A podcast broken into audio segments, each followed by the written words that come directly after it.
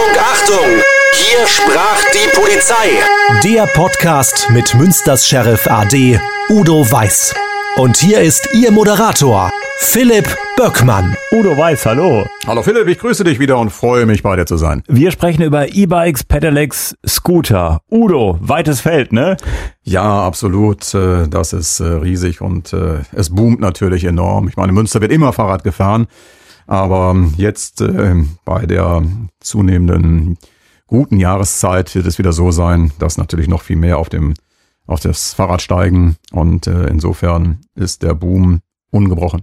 Starten wir mal mit den äh, Pedelecs und den E-Bikes. Äh, wie sieht's da aus in Sachen Verkehrsunfälle? Ja, das äh, sieht äh, natürlich auch nicht ganz so rosig aus wie immer das Ganze eine Kehrseite.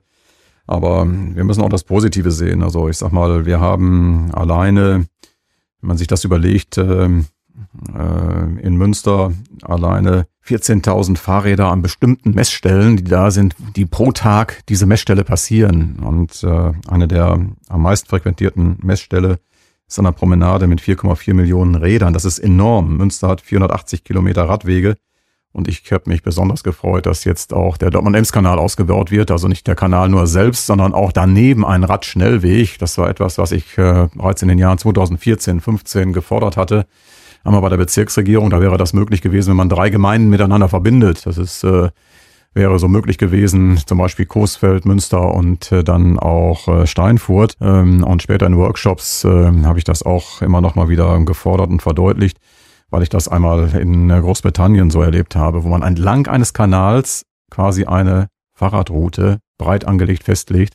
Und das ist für Münster fantastisch, denn der Kanal geht ganz durch Münster durch und insofern hat man Abzweigungen und Durchfahrtmöglichkeiten von Norden bis Süden und das losgelöst von dem starken Innenstadtverkehr. Und das ist natürlich auch etwas für E-Bikes, äh, was man in diesem Bereich oder Pedelecs, nehmen wir mal beide Begriffe synonym, dann auch nutzen kann.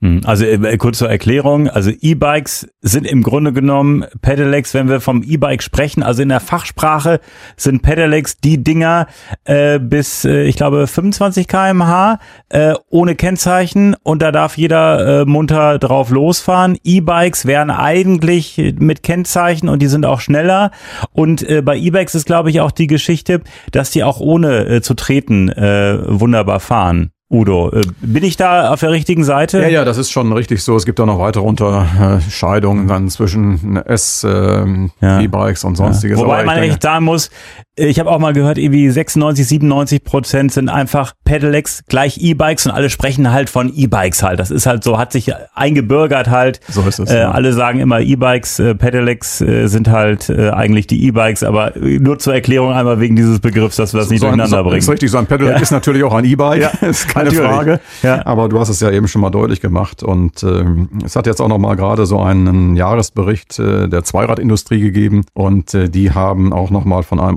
ungebrochenen Boom gesprochen. Über 82 Millionen Fahrräder Davon waren dann 9,8 Millionen E-Bikes, die in Deutschland äh, auf den Straßen unterwegs sind und verkauft hat man im Jahr 2022 4,6 Millionen Fahrräder und davon waren dann auch wieder 2,2 Millionen E-Bikes. Also das ist fast die Hälfte und insofern ein riesiger Boom. Es gibt aber die angesprochene Kehrseite. Im Land Nordrhein-Westfalen hatten wir knapp 7000 E-Bike-Unfälle, eine Steigerung von 42 Prozent. Dabei gab es dann auch 48 tödliche Unfälle und äh, davon waren 29 dann auch Senioren, statistisch gesehen. Die Seniore ist immer der, der über 65 ist und äh, insofern gibt es durchaus Dinge, wo wir sagen müssen, hier muss man auch einfach drüber nachdenken. Woran liegt das? Münster selbst mit 1300 Unfällen mit Radfahrern und das bei einem Dunkelfeld von 70 Prozent hat äh, auch 228 äh, Verkehrsunfälle mit Pedelecs zu verzeichnen. Dabei waren dann 217 Verletzte und ein tödlicher Pedelec-Fahrer, der dann betroffen war. Auch hier waren Senioren in 54 Fällen auch äh, letztlich vertreten. Wobei man äh, eins sagen muss, ähm, E-Bike, das war mal eine Seniorengeschichte. Mittlerweile haben auch viele junge Menschen ein E-Bike. Selbst ich habe jetzt mittlerweile auch schon E-Bike, oute mich an dieser Stelle. Ähm, da ist so eine, ja, so eine, so ein Trend auch zu jüngeren Menschen, ähm, die das halt auch aus, aus Bequemlichkeit dann halt machen und die halt individuell entscheiden wollen, ob äh, mit oder ohne äh, Motorunterstützung. Es ist nicht mehr nur eine Seniorengeschichte. Vor einigen Jahren hätte ich gesagt, gut, also das für alte Leute, die nicht mehr selber treten wollen, aber und ich muss echt sagen, ich finde das ganz angenehm. Butterweich geht's da den Berg hoch. Ja, das ist äh, richtig. Das ist eine zu Beginn äh, primär von Senioren dominierte Gruppe gewesen, was auch etwas damit zu tun hat, dass das E-Bike äh, natürlich auch teurer ist und äh, dass eine Gruppe ist, die dann auch eher in der Lage ist, im Verhältnis zu einem 17-, 20-Jährigen sich ein solches E-Bike dann auch zu leisten. Äh, dass es nach wie vor aber ein Seniorenthema ist, liegt halt eben daran, dass äh, junge Menschen dann äh, ja mit dem E-Bike auch leichter umgehen können. Und äh, insofern verunglücken sie prozentual gesehen nicht so häufig und stellen nicht die größte Gruppe der Verletzten in dem Bereich dann da. Und da wollte ich direkt mal einhaken. Wo ist denn da das Problem? Liegt das an einem E-Bike oder an dem äh, Senior? Ja, das Problem ist nicht das E-Bike an sich, das zu einer Steigerung der verunglückten Senioren führt, sondern schlichtweg die Zunahme der Zweiradnutzung. Also hier die Zunahme der Zweiradnutzung durch Senioren und ihre Morbidität. Also würden Senioren die gleiche Menge an konventionellen Fahrrädern nutzen, dann hätten wir die gleichen Verletzungsmuster. Da hat es eine Studie gegeben des Universitätsklinikums Münster, die das sehr deutlich belegt hat. Es äh, ist also nicht das E-Bike an sich, sondern die Morbidität äh, der jeweiligen Nutzer im Seniorenbereich. Der Professor Knecht, das ist der Chefarzt und Pressesprecher der Deutschen Gesellschaft für klinische Neurophysiologie, der beschreibt das so, äh, ich denke ganz treffend, Senioren bauen körperlich ab und rüsten technisch auf. Und wer körperlich nicht mehr ganz fit ist, traut sich dank motorisierter Unterstützung eher schwierige und anstrengende Strecken zu, das kann dann zu Kontrollverlust und zu Stürzen führen. Und ich muss ehrlich sagen, ähm, als ich zum ersten Mal auf dem E-Bike saß, das ist schon ähm, eine ganz schöne Geschwindigkeit, 25 kmh, wenn man dann in die Kurve geht. Und ich kann mir auch vorstellen, dass da auch vor allem Menschen höheren Alters, die die Geschwindigkeit gar nicht gewohnt sind, ähm, überfordert sind. Äh, ist das ein Problem? Ja, das E-Bike bringt Besonderheiten mit sich, äh, denen sich der Nutzer bewusst sein muss. Du hast das ja schon erlebt und auch gerade einfach mal verdeutlicht. Und äh, ich habe das genauso empfunden, als ich das erste Mal auf einem solchen E-Bike saß. Man benötigt vor allem ein neues Gefühl für Geschwindigkeit, Kurven und Bremsverhalten. Denn der Schwerpunkt ist anders, das ist wiederum auch noch abhängig von der Positionierung des Motors, Akkus und das ist ganz wichtig fürs Kurvenverhalten und bei einer Voll- und bei einer Notbremsung. Und die Modelle sind ja auch unterschiedlich. Also unterschiedlich ist auch dann der Schwerpunkt. Man kann nicht einfach von einem so aufs andere dann äh, umsteigen, dann verhält sich das Fahrrad auch etwas anders. Ganz wichtig ist jedoch Gewicht und Geschwindigkeit, denn äh, auch das wirkt sich auf das Kurvenverhalten und auf das Abbremsen aus. Das Bremsen muss unbedingt äh, geübt werden und äh, auch aufgrund der, der höheren Geschwindigkeit äh, ist es so, dass die Bremsen natürlich etwas kräftiger anschlagen in dem Bereich. Und äh, das höhere Gewicht und der schnellere Antrieb verlängern natürlich auch den Bremsweg. Das alles muss man bedenken. Es ist anders wie beim normalen, herkömmlichen, herkömmlichen Fahrrad. Und was du gerade angesprochen hast, ist, denke ich, ein ganz entscheidender Punkt.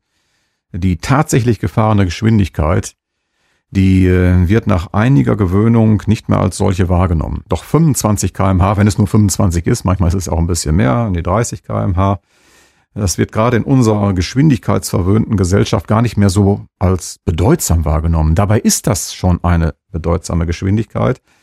Äh, und äh, man gewöhnt sich daran und verbunden dann so mit dieser mangelnden Kraftanstrengung. Du sagtest eben, man geht einfach so leicht darüber hinweg und das ist so angenehm, easy, weil die Tretunterstützung, die einfach vorhanden ist, so nimmt man das Geschwindigkeitsgefühl gar nicht mehr richtig wahr. Und das ist insbesondere bei der Annäherung an andere Radfahrer, aber auch beim Überholen, wenn es äh, eng wird, äh, an unübersichtlichen Stellen, dann wo man gegen Tiere, Kinder, Fußgänger auftreten können, ältere Menschen letztlich mit dem Fahrrad auch kreuzen, dann schon ein Problem. Und äh, da muss man dann auch plötzlich mal eine Notbremsung hinlegen können.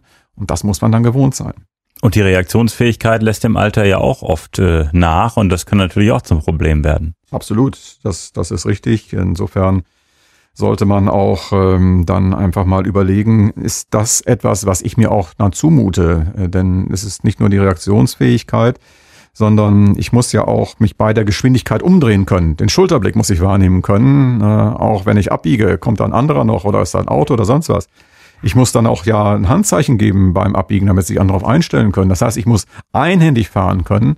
Und insofern sind das äh, doch auch Bewegungen, die müssen noch gut funktionieren. Und insofern sollte man hier das auch wirklich mal ganz offen und ehrlich dann mit seinem Hausarzt ansprechen, bevor man eine solche Kaufentscheidung dann auch durchführt. Denn eins gilt, ein Sturz so mit 25, 30 kmh auf das Pflaster kann ganz fatale Folgen haben. Man kann das immer so schön vergleichen. Und äh, der Aufprall und die Geschwindigkeit, das hängt ja letztlich zusammen, ist immer ein ein ganz bedeutender Faktor, denn äh, das steigt proportional zur Bewegungsenergie, steigt dann letztlich auch die Verletzungsschwere. Deshalb fragen Notärzte auch immer nach, wie schnell war wohl die Geschwindigkeit. Und so entspricht auch, das kann man sich dann leicht merken, die äh, Aufprallgeschwindigkeit mit 30 kmh etwa einem Sturz auf 3,5 Meter Höhe. Das bedeutet äh, ein Sturz aus dem ersten Stock. Das macht das einfach mal deutlich. Und äh, von daher ist das äh, eine Geschwindigkeit, mit der man wirklich dann auch umgehen muss. Aber ich kenne das hier letztes Jahr im Frühling dann schön äh, 25 kmh und butterweich und dann fährt man halt in dem schönen Tempo und hat so gut wie keine Anstrengung. Äh, man wird dann auch relativ schnell leichtsinnig. Glaube ich, ist keine Frage des Alters. Ja, das äh, ist richtig. Also es kommen noch andere Dinge hinzu, auch über die wir uns gar nicht so schnell bewusst werden. Zum Beispiel das Thema Ablenkung, über das wir im Zusammenhang mit der Handynutzung schon häufig gesprochen haben. Auch hier gibt es jetzt äh, eine neue Ablenkungsmöglichkeit, nämlich das Display das ich dann äh, bei dem Fahrrad habe. Und wenn ich dann während der Fahrt etwas einstellen will oder will mich auf dem Display irgendwie orientieren, dann ist das schon mal eine Ablenkung. Und dann bei der gefahrenen Geschwindigkeit und wenn dann plötzlich auch noch äh, eine Kurve kommt und ich bin mit der einen Hand am Display, mit der anderen Hand an der Kurve, ich muss jetzt auch noch bremsen plötzlich und äh, das mit der Geschwindigkeit, die Bremse greift kräftiger zu, dann äh, ist auf einmal die Kurve plötzlich eng und es kommt dann zu einem fatalen Sturz mit der Folge, dass du, ja, wenn du Glück hast, äh, nur eine Fraktur am Handgelenk oder am Bein hast und wenn du Pech hast, äh, noch fatalere Folgen. Also auch das äh, ist etwas, wo man drauf achten muss, was äh, fatale Folgen haben kann. Ablenkung durchs Display. Genau, gibt ja so auch Fahrradcomputer, auch mit Navigationsgerät oder ich kenne selber, wenn ich da unterwegs war das erste Mal. Da will man natürlich mal ausprobieren. Jetzt nehme ich mal ein bisschen Unterstützung raus und äh, ein bisschen mehr Unterstützung rein. Wie fühlt sich das an während der Fahrt? Muss ich sagen, ähm, das habe ich einmal gemacht, um es mal zu testen, aber habe ich dann auch die Finger von gelassen. Das kann man eigentlich besser machen, wenn man irgendwo steht und nicht unbedingt während der Fahrt da hin und her drücken. Äh, es ist ja schon eine Ablenkung, wenn du die Gänge einstellst am Fahrrad an sich halt. Das geht ja ohne, dass du irgendwas drücken musst, sondern das machst du ja einfach mit dem äh, mit der Bewegung da direkt am Lenker. Was ist denn alles zu empfehlen, äh, damit man sich mit dem E-Bike nicht äh, auf die Nase legt? Ja, also ich ähm, denke mal, da sind so, so sechs Punkte, die ganz wichtig sind. Äh, zum einen ist es das, was wir gerade zu Beginn angesprochen haben, immer sich der Geschwindigkeit bewusst sein und immer daran denken, 25, 30 kmh, das ist schon was. Und man braucht nicht erst bei 250 von Geschwindigkeit anfangen zu sprechen. Das heißt, äh, insbesondere in den Bereichen, wo überraschend Querverkehr kommen kann, äh, ich denke auch am Kanal bei uns am Ruderclub, ich bin manchmal überrascht, wenn man dann sieht, da stehen große Schilder, das ist ein Betriebsweg, man macht große Schilder und äh, Ruderbetrieb. Und wenn du so einen Achter ins Wasser lässt, ähm, da ist immer so 1,50 Meter vorne zunächst erstmal auch der Luftkasten, den man rausschieben muss. Da kommen manchmal E-Bikes mit voller Geschwindigkeit, ohne jede Hemmung vorbeigedonnert, die nicht einmal nur ein bisschen die Geschwindigkeit rausnehmen. Das gleiche gilt, wenn da mal, ich habe es mit dem Fahrrad mal erlebt, auch ähm, Kanalufer, äh, wenn äh, da mal ein Hund hier rausläuft. Und äh, da hatte ich damals schon Schwierigkeiten genug. Und von daher muss man sich der Geschwindigkeit immer bewusst sein und auch da so in Sichtweite dann mal die Geschwindigkeit wieder runternehmen, langsamer fahren. Also das ist ein wichtiger Punkt. Das ist der erste Punkt jetzt. Ja. ja. Und dann nicht alles auf einmal machen, also nicht das Display nutzen, schalten, ja. bremsen und Kurve ja. fahren und lenken. Ganz, ganz wichtig. Ja. Dann auf jeden Fall den Helm tragen. Das tun Gott sei Dank heute sehr, sehr viele, kann man aber auch nur weiter empfehlen. Dann gibt es auch noch einen weiteren Punkt, so bei Gruppenfahrten. Äh, bitte an Abstand und Zwischenraum denken. Denn auch da kann es dann mal schnell, wenn eine Verengung kommt, es so passieren, dass dann der Zwischenraum, also von Abstand sprechen wir hintereinander, Zwischenraum, wenn zwei nebeneinander fahren, dass sich das dann mal so ein bisschen äh, doch sehr eng auswirkt und plötzlich kommt man aneinander und dann ist ein Sturz vorprogrammiert. Insofern bei Gruppenfahrten gerade an Abstand und Zwischenraum denken. Ich finde das immer auch aus Sicht als Autofahrer immer schwierig, wenn da so zwei mit dem Fahrrad vor mir nebeneinander und die quatschen die ganze Zeit und ich komme da kaum vorbei. Ich warte dann immer ab und gucke, ob die es merken oder so und notfalls fahre ich dann halt mit dem Abstand dahinter. Aber das ist doch eigentlich oft eine Unart, ne, dass man so zwei oder drei nebeneinander und die plaudern dann schön. Also warum fahren die nicht hintereinander? Das finde ich immer ein bisschen schade. Ich meine, man kann das ja machen irgendwie, wenn man auf dem Radweg irgendwie ist und da ist nichts, aber auf einer Straße, wo auch Autos sind, finde ich irgendwie schon auch als Selbstschutz schon schade irgendwie, wenn die das machen. Ja, das ist leider so, aber das ist dann vielleicht auch entweder Unbedarftheit oder manche machen es ja auch ganz bewusst. Ich hatte das jetzt auch noch äh, erlebt gestern Abend da hatte sich eine Schlange aufgebaut hier in Münster und äh, ich denke, mein Gott, warum, warum fährt man hier mit 40 Stundenkilometer? Und äh, erst später, als es zweispurig wurde, im Bereich dann äh, der Hammerstraße und man vorbeifahren konnte, die anderen Autofahrer auch, sah man warum. Das war dann ein E-Bike-Fahrer, der mit 40 Stundenkilometer mitten auf der Straße gefahren ist und äh, dann natürlich alle anderen, die gerne 50 gefahren wäre, aufgestaut hat, aber auch in seinem Selbstbewusstsein einfach keinen Platz gemacht hat. Ne? Das ist dann so dieses Bewusstsein, neue Mobilität, äh, ich bin wichtig, ich bin gut, das ist alles gewollt, die anderen müssen jetzt mal warten. Das ist keine schöne Rücksichtnahme. Aber klär mir doch mal eine Sache. Es gibt ja in Münster jetzt äh, so Schilder, hier dürfen Fahrradfahrer auf der Straße fahren, obwohl da ein Fahrradweg ist. Warum macht man das? Ja, ich glaube, dass, da gibt es unterschiedliche Ursachen. Man bemüht da immer eine Untersuchung, äh, sodass man gesagt hat, wir müssen rechtlich dort, wo keine Unfälle geschehen, die Fahrradwegebenutzungspflicht aufheben. Hm. Äh, ich würde das immer so sehen, es müsste auch Sinn machen in dem Bereich. Und für mich ist es total widersinnig. Das ist vielfach auch dann eine ideologische Geschichte, mit der man das dann durchdrückt oder entscheidet. Aber nimmt zum Beispiel den Bereich Duisbergweg, der Duisbergweg, Anfahrt äh, zum Krankenhaus hin, da fahren RTWs lang. Hat, es ist äh, super eng da. Super eng ja. und er hat einen abgesetzten Radweg. Äh, ist sogar sehr schön. Du hast noch einen Grünstreifen dazwischen. Und äh, da kannst du fahren, weshalb man da auf die Fahrbahn gehen soll. Das entzieht sich wirklich allem Verstand. Das ist nur eine ideologische Frage dann auch. Okay, ja. Also das sollte man manchmal dann auch wirklich äh, dort dann so sehen. Es ist nicht so, dass alles wirklich tatsächlich so ist, dass es ähm, dass es äh, weniger Unfälle gibt, wenn man auf der Straße fährt. Das wird immer behauptet. Das ist abhängig vom Streckenabschnitt. Mhm. Muss man die Untersuchung mal genau lesen. Das hatte ich mich nur gefragt, weil ich diese Schilder immer wieder jetzt in Münster sehe, äh, an unterschiedlichen äh, Stellen. Wir haben den nächsten Punkt jetzt. Ja, das wäre dann Punkt 5. Und zwar auch immer daran denken, dass bei einer Ausgangsgeschwindigkeit von 25, 30 kmh das Ganze bergab noch schneller werden kann. Also insofern auch hier immer noch mal die Geschwindigkeit ruhig drosseln und äh, dann gleich rübergehen zum sechsten Punkt.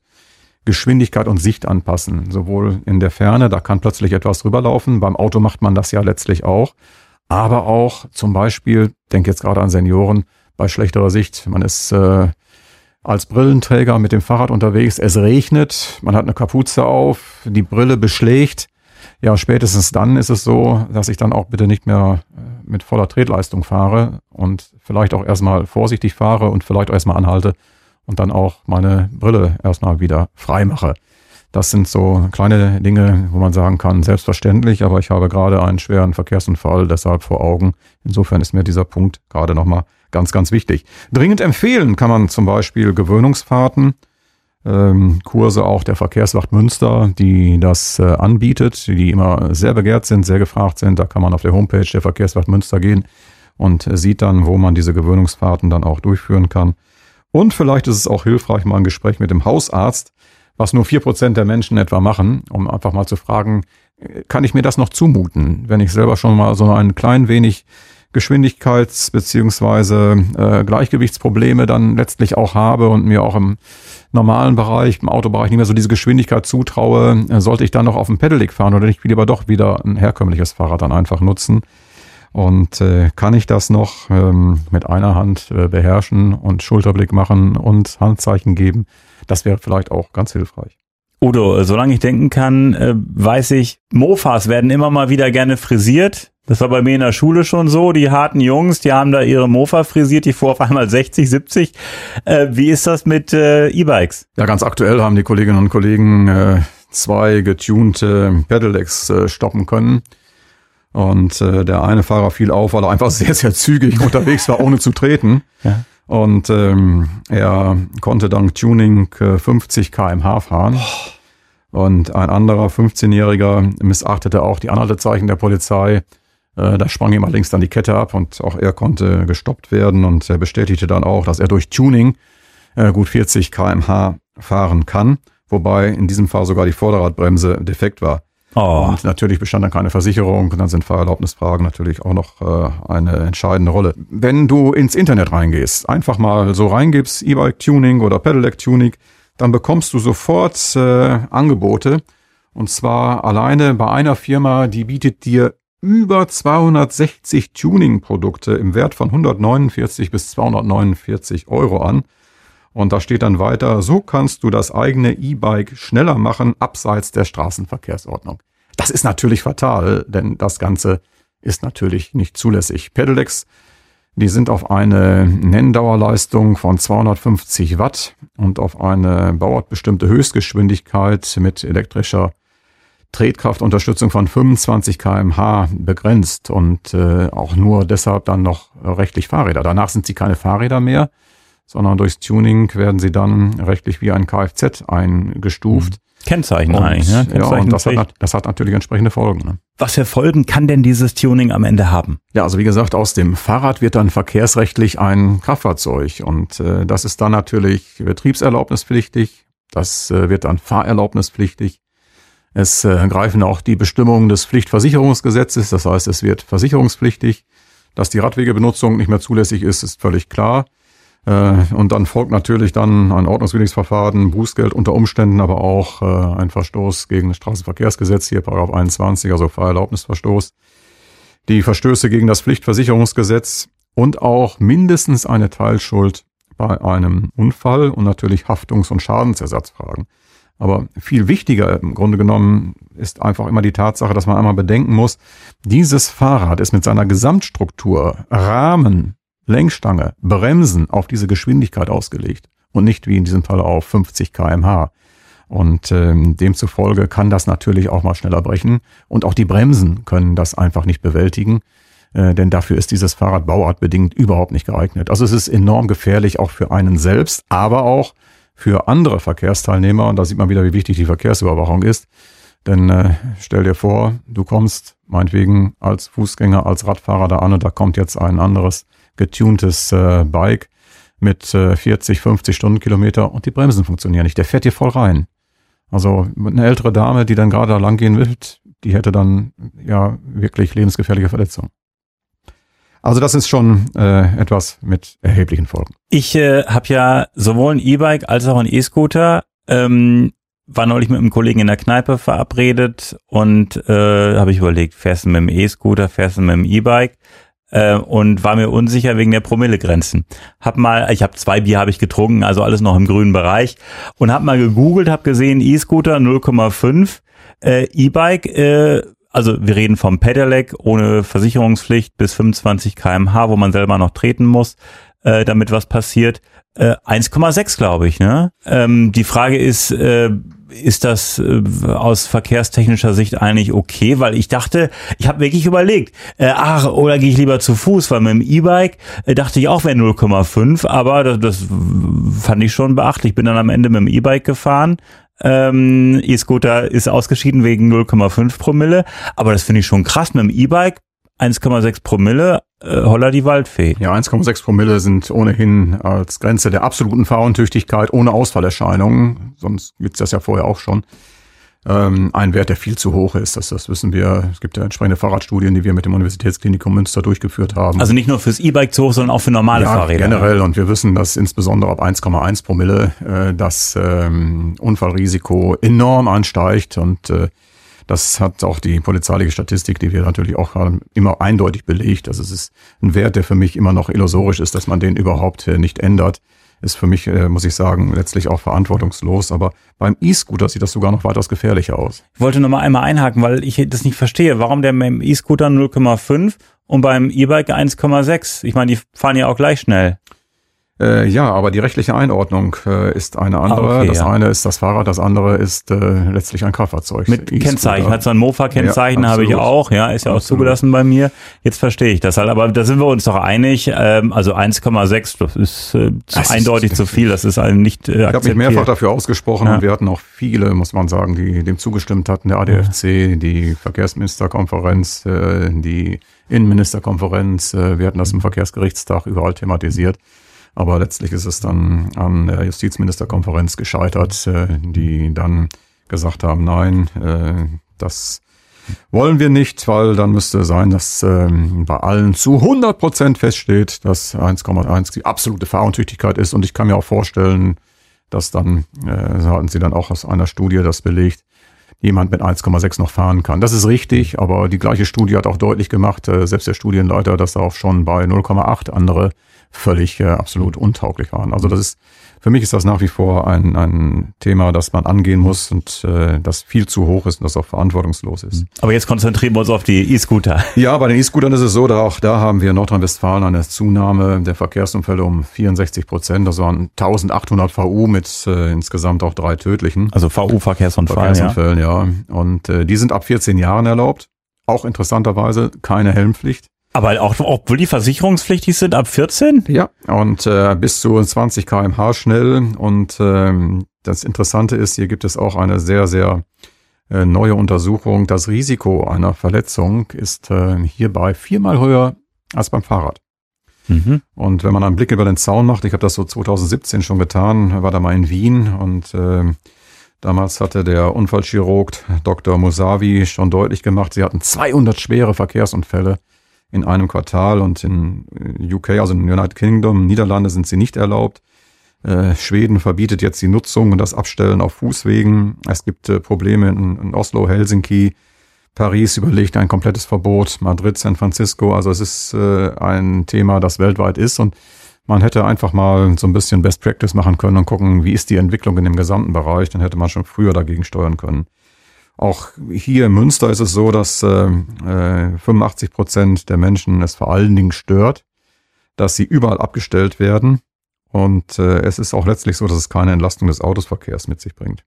Und ich muss da einmal einhaken. Ähm, ich persönlich habe mir ja zum äh, E-Scooter auch direkt einen Helm gekauft. Nur ähm, diese E-Scooter, die überall rumstehen, äh, es ist ja nicht so, dass ich dann ähm, mir sage, ich nehme morgens einen Helm mit, weil ich heute Nachmittag einen E-Scooter benutze. Äh, das sind so spontan äh, Geschichten. Ne? Der Bus ist weg und ich nehme einen E-Scooter. Die, ich habe so gut wie nie jemanden mal mit dem Helm gesehen.